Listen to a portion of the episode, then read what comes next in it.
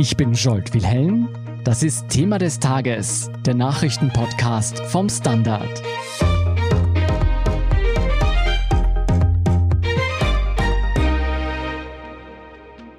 Am Freitag starten mit einem Jahr Verspätung die Olympischen Sommerspiele in Tokio. Bereits im Vorfeld wurde die Austragung aufgrund der Pandemie heftig kritisiert. Deshalb spreche ich heute mit meinem Kollegen Philipp Bauer darüber, wie hart Corona diese Spiele wirklich trifft, ob sie zu einem riesigen Verlustgeschäft werden, aber vor allem auf welche sportlichen Neuerungen und Höchstleistungen wir uns auch aus österreichischer Sicht freuen dürfen. Und ich frage ihn auch, welche Rolle Doping und Geld bei der Medaillenjagd spielen und wieso manche Weltrekorde scheinbar unschlagbar sind. Philipp, für uns ist Japan nicht gerade um die Ecke. Gib uns also mal bitte einen Einblick darin, wo genau diese Olympischen Spiele in Tokio stattfinden werden und wie man sich dieses olympische Dorf vorstellen muss. Also die Olympischen Spiele finden in Tokio statt und alle Wettbewerbe finden in einem Umkreis von acht Kilometern rund um das Olympische Dorf statt. Dieses Olympische Dorf wiederum befindet sich in der Bucht von Tokio. Dort gibt es sehr viel Beton und Betten aus Pappkarton. Das ist also alles andere als ein Wellnessurlaub. Das ist nicht glamourös, sondern im Grunde eine Wohnsiedlung für rund 18.000 Menschen, die später dann halt nachhaltig für die einheimische Bevölkerung genutzt werden soll. Betten aus Karton zum Wiederverwerten. Ich glaube ja, daraus wird man dann später ein paar Zeitungen machen. Apropos Karton, hast du dir diesmal das Maskottchen angesehen? Ich kann mich erinnern, bei der EM hast du es sträflich vernachlässigt. Das ist sehr gemein, dass du mich schon ähm, bei der zweiten Frage äh, wieder auf dem falschen Fuß erwischst. Ich kenne das Maskottchen auch diesmal nicht und auch diesmal verspreche ich, ich werde es sofort nachholen, wenn ich diesen Raum hier verlassen habe. Okay, das erspare ich dir jetzt. Ich beschreibe es dir mal. Das Maskottchen heißt Mirai Tova und heißt so viel wie unendliche Zukunft. Und es repräsentiert den Wunsch, dass die Sommerspiele in Tokio zu einer Zukunft der immerwährenden Hoffnung in den Herzen aller Menschen dieser Welt führen werden. Ist das zynisch oder ist das optimistisch? Ähm, Die Hoffnung stirbt zuletzt, sagt man ja. Ja, das hat sich eine gute Marketingagentur ausgedacht. Wir werden das Maskottchen lieben äh, und ins Herz schließen. Gut, dann belassen wir es dabei und schauen wir uns nochmal genauer das Event an. Japan hat sich ja jahrelang darauf vorbereitet, Milliarden Yen ausgegeben und alles dann um ein Jahr verschoben. Wenn man sich jetzt anschaut, wie die Pandemie verläuft, dann ist das immer noch kein perfekter Zeitpunkt. Wie hart trifft denn Corona diese Sommerspiele? Also bestimmt sehr hart. Man darf nicht vergessen, da geht es wirklich um einen ganzen Haufen Geld, der hier in die Spiele investiert wurde. Allein die Austragung kostet rund 13 Milliarden Euro. Wahnsinn. Zwei Milliarden hat die Verschiebung gekostet.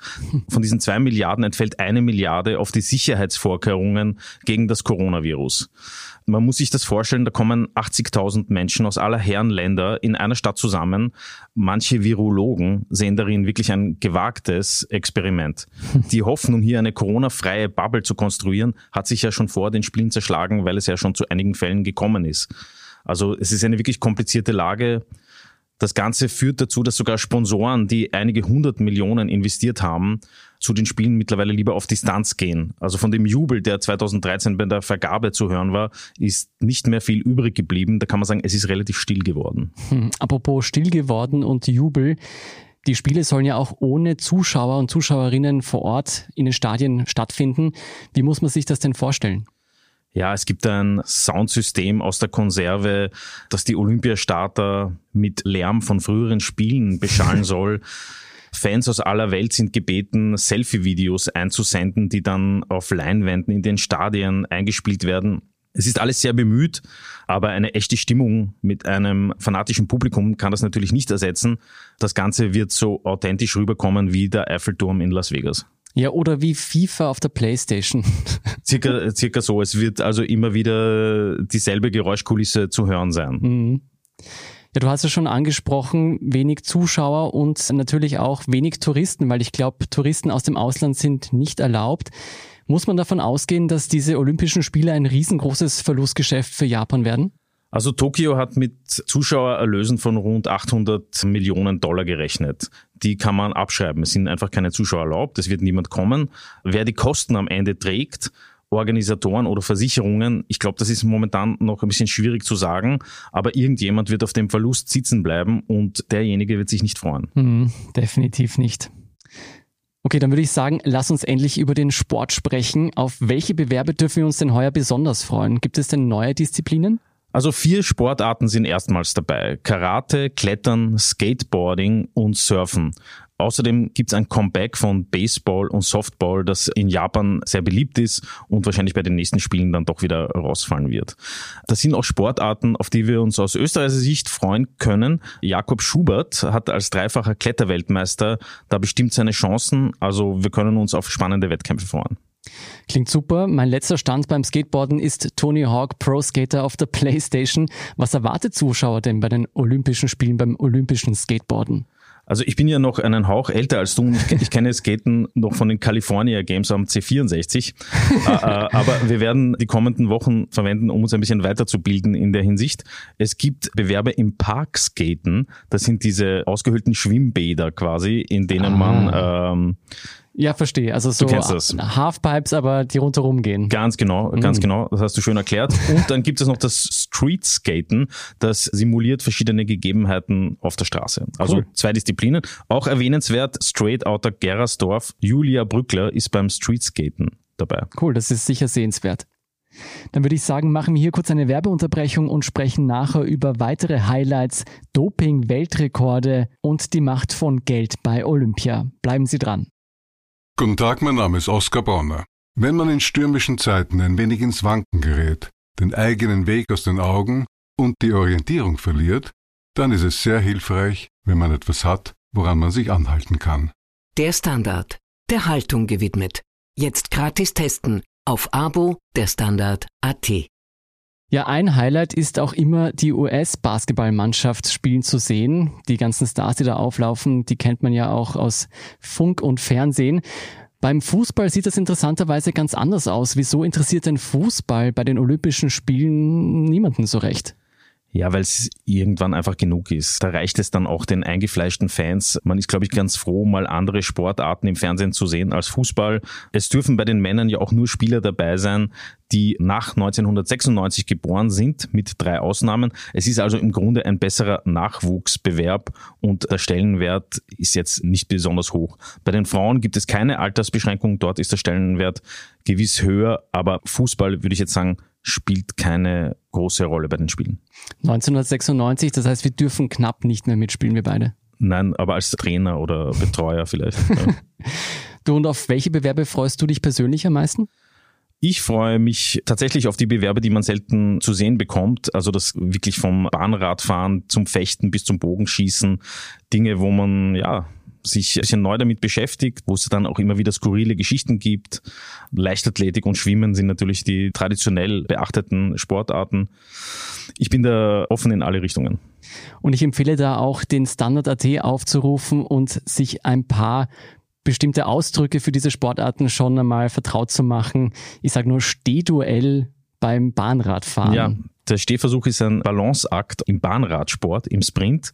Gibt relativ skurrile Bilder, und ja, spannend, hohe Geschwindigkeiten, auch Verletzungsgefahr natürlich. Ja. Alles dabei. Ja, Corona hat auch die Athleten sehr hart getroffen, teilweise. Du hast es am Anfang schon erwähnt. Täglich liest man Berichte über Infektionen. Was heißt das denn für die sportlichen Leistungen, die zu sehen sein werden? Fallen da viele Spitzenleute aus? Also mein Name ist ja leider nicht Nostradamus, äh, deswegen kann ich dir nicht genau sagen, wie viele Spitzenleute im Endeffekt ausfallen werden. Es gibt bereits einige Corona-Fälle im Olympischen Dorf. Wer dann letztendlich ausfallen wird, ich kann es dir nicht sagen, aber ich schicke dir ein SMS, sobald ich mehr weiß. Live-Ticker über die Ausfälle. Dürfen wir uns denn trotzdem auf viele Weltrekorde freuen? Es fallen immer wieder Weltrekorde bei den Olympischen Spielen. In Rio waren es 22 Stück, acht davon im Gewichtheben, einige im Schwimmen, in der Leichtathletik. Schwimmen ist immer ein guter Tipp für Weltrekorde, da werden sicher einige fallen. Liegt das an den neuen Badeanzügen? Ja, es gibt da immer wieder Verbesserungen am Material und die Betreuung ist einfach auch besser geworden, das Training wird besser. Es sind erst in den letzten Wochen wieder Weltrekorde gefallen. Alle trainieren ja auch hin auf die Olympischen Spiele, um dort ihre Bestleistung zu erbringen. Also da werden wir sicher den einen oder anderen Weltrekord sehen. Wie sieht's aus mit dem 100-Meter-Sprint? Das interessiert ja besonders viele Menschen. Da werden wir ganz bestimmt keinen Weltrekord sehen, das kann ich dir jetzt schon versprechen. Äh, der Weltrekord liegt bei 9,58 Sekunden vom Usain Bolt. Davon werden wir bei den Olympischen Spielen weit entfernt sein. Woran liegt das eigentlich, dass manche Rekorde scheinbar unantastbar sind? Ja, es gibt Ausnahmekönner und Ausnahmekönnerinnen. Ja. Deren Weltrekorde sind dann schwierig einzufangen. Und dann gab es Zeiten, in denen man ein bisschen mehr als nur rote Rübensaft getrunken hat vor den Bewerben. Gerade in der Leichtathletik sehen wir, dass viele Weltrekorde noch aus den 80er Jahren stammen. Und ich denke, da sollte man nicht allzu naiv sein. Dafür gibt es Erklärungen. Ja, die Auswüchse des Kalten Krieges in den Sport hinein. Unter anderem, ja. Ja, so apropos Doping, wenn du es nicht aussprechen möchtest. Wie ist denn die Situation heuer? Ich erinnere mich noch da an die Spiele von Sochi, da gab es einen regelrechten Doping-Skandal. Wird das diesmal anders? Es gibt da im Fußball einen berühmten Spruch, der heißt, ich mache keine Prognosen und werde das auch niemals tun, falls du verstehst. Trotzdem frage ich dich ähm, immer, wer gewinnt. Ja, es wird schon den einen oder anderen positiven Dopingtest geben, aber es heißt doch immer, wer sich während der Spiele erwischen lässt, muss wirklich unglaublich blöd sein. Hm. Und das gilt auch diesmal. Wenn man sich jetzt den Medaillenspiegel der vergangenen Jahrzehnte ansieht, dann sind da meist weit nach den USA an der Spitze immer auch wirtschaftlich gesehen führende Länder auf den Topplätzen. Woran liegt das? Ist sportliche Spitzenleistung einfach eine Frage des Geldes? Also Geld spielt nicht nur Fußball, sondern Geld produziert auch Medaillen. Es reicht eben im Sport nicht nur Talent zu haben, es braucht auch Trainingsmöglichkeiten, Infrastruktur, Trainer, Betreuung, Material, also ein ganzes Rundherum. Und ja, das kostet viel Geld und je nach Sportart unterschiedlich aber doch. Also sind im Endeffekt in den meisten Sportarten die reichen Nationen voran. Ja, wirtschaftlich gesehen droht China den USA in den kommenden Jahren den Rang abzulaufen. Ist das bei Olympia ebenso der Fall? Also 2008 in Peking hatte ja tatsächlich China die Nase vorn. Ah ja, Zufall. Ähm, 2012 und 2016 hat sich dann das Kräfteverhältnis wieder zugunsten der USA verändert. Ich denke, dass auch diesmal die USA vorne sein werden, aber da treffen auf jeden Fall zwei sportliche Supermächte aufeinander. Wie sieht es denn mit den österreichischen Hoffnungen auf Medaillen aus? Wo haben wir denn diesmal die besten Chancen, abgesehen vom Klettern, das du schon erwähnt hast? Ich habe mir gestern die Medaillenvorhersage der EP angeschaut. Die sagt Österreich vier Medaillen vorher, eben eine Silbermedaille für Jakob Schubert im Klettern, dann eine Silbermedaille für Verena Meyer im Siebenkampf, was schon wirklich ein sehr großer Erfolg wäre, eine Silbermedaille im Madison-Bewerb ein Bahnradbewerb, mhm. der im Team ausgetragen wird. Da treten Andreas Graf und Andreas Müller an.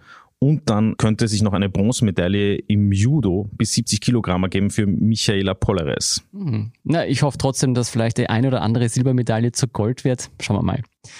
Wie und wo kann man sich denn die Olympischen Spiele am besten anschauen? Also wenn du neben dem Live-Ticker auf der Standard.at noch unbedingt ein Bild brauchst, empfehle ich dir, dich an den ORF zu halten die sind da quasi rund um die Uhr dabei. Da wird man nicht viel verpassen. Alternativ kannst du noch ARD, ZDF und Eurosport schauen. Also du kannst dich wirklich 24 Stunden pro Tag virtuell nach Tokio beamen, falls du nichts anderes zu tun hast. Finde ich schön und angebracht, dass du den Joke von der EM-Folge wiederholt hast. ja, Sport ist Wiederholung. Journalismus, auch. Journalismus und der Podcast auch. Ja. Sag mal, wirst du die Spiele auch ein bisschen genießen können oder ist Sportjournalismus bei Olympischen Spielen außer Stress nur Stress? Ich lehne mich zurück und lasse alles den Algorithmus erledigen. Das wird eine, eine fantastische Zeit. Ich sehe sehr wenig Arbeit auf mich zu kommen in den kommenden zwei Wochen. Wir wissen alle, dass das eine Lüge ist. Trotzdem recht herzlichen Dank, Philipp Bauer, für diesen ersten Einblick zu ja. den Olympischen Spielen. Danke sehr. Wir sind gleich zurück. Guten Tag, mein Name ist Oskar Bronner. Um Ihre Haltung zu trainieren, brauchen Sie keine Turnschuhe, keine Gewichte, sondern nur Ihren Kopf. Üben Sie zum Beispiel jeden Tag über den Tellerrand zu schauen. Das geht sogar im Sitzen. Am besten mit dem Standard. Der Standard, der Haltung gewidmet. Und hier ist, was Sie heute sonst noch wissen müssen. Erstens, Bundeskanzler Sebastian Kurz hat den Bau der umstrittenen Schnellstraße S18 in Vorarlberg verteidigt und dabei mit seiner Vorstellung von Umweltschutz für Aufregung gesorgt. Denn Kurz hält die Bekämpfung des Klimawandels ohne Verzicht, etwa auf den Individualverkehr, für möglich. Es sei der falsche Weg zu glauben, dass wir das Klima dadurch retten könnten, dass wir uns im Verzicht übten. Der einzig richtige Zugang ist, auf Innovation und Technologie zu setzen, so der Kanzler und widersprach damit nicht nur Umweltministerin Leonore Gewessler von den Grünen, die den Verkehr als großes Sorgenkind sieht, sondern auch einer Vielzahl von Experten. Um die Erderwärmung zu bremsen, erfordert es sowohl von Unternehmen und Industrien als auch von Konsumenten und Konsumentinnen Änderungen im Umgang mit der Umwelt. Gewessler könne daher mit der Kritik von Kurz wenig anfangen. Schließlich stelle der Klimawandel unsere Lebensgrundlage in Frage. Sie stehe daher für eine konsequente Politik, die sie mutig voranführen wolle. Auf einem kranken Planeten gibt es kein gesundes Wirtschaften, sagte die Umweltministerin mit Blick auf die Extremwetterereignisse der vergangenen Tage in Österreich und Deutschland. Zweitens, apropos Hochwasser. Starke Regenfälle haben in den letzten Tagen auch zu verheerenden Überschwemmungen in der chinesischen Provinz Henan geführt. Die Zahl der Todesopfer ist auf mindestens 33 gestiegen. Wie die Behörden am Donnerstag mitteilten, würden zudem mindestens acht Menschen noch vermisst. Seit dem vergangenen Freitag, als die schweren Regenfälle begannen, seien mindestens 367.000 Menschen in der Provinz aus Gefahrengebieten in Sicherheit gebracht worden. Drittens, am Donnerstag hat erneut die Corona-Taskforce getagt, um angesichts der steigenden Infektionszahlen weitere Maßnahmen zu diskutieren. Die Weltgesundheitsorganisation WHO betonte zuvor die hohe Gefährlichkeit der Delta-Variante.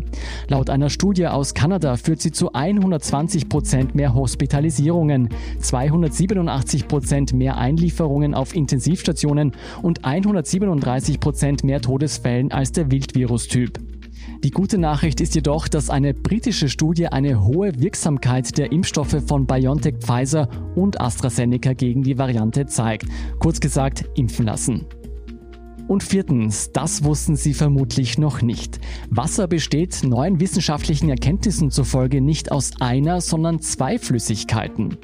Diese schon etwas ältere These haben nun Wissenschaftler der Universität Innsbruck experimentell untermauert. Das könnte erklären, weshalb sich Wasser von anderen Flüssigkeiten in vielen Eigenschaften unterscheidet. Zum Beispiel hat Wasser bei Normaldruck nicht als Eis seine höchste Dichte, sondern bei 4 Grad Celsius. Deshalb schwimmt auch Eis auf Wasser. Und Wasser ist die einzige Substanz, die in der Natur im festen, flüssigen und gasförmigen Zustand angetroffen werden kann. Mehr zum Phänomen Wasser und die weiteren News zum aktuellen Weltgeschehen finden Sie wie immer auf der Standard.at. Um keine Folge von Thema des Tages zu verpassen, abonnieren Sie uns bei Apple Podcasts oder Spotify. Helfen können Sie uns mit einer 5-Sterne-Bewertung und wenn Sie uns über Apple Podcasts hören, neuerdings auch mit einem der Standard Podcast Premium Abonnement. Für 3,99 Euro im Monat können Sie direkt unsere Arbeit unterstützen und Sie hören alle aktuellen und künftigen Folgen von Thema des Tages und von unserem Schwester-Podcast Besser Leben ohne Werbeunterbrechung. Dazu suchen Sie in der Apple Podcast App einfach unseren Kanal der Standard und schließen dort dann ein der Standard Podcast Premium Abo ab. Wenn Ihnen unsere Arbeit gefällt, schreiben Sie uns auch gerne eine nette Rezension. Darüber freuen wir uns immer ganz besonders. Verbesserungsvorschläge und Themenideen schicken Sie uns am besten an podcast.derstandard.at. Vielen Dank für Ihre Unterstützung. Ich bin Jolt Wilhelm. Baba und bis zum nächsten Mal.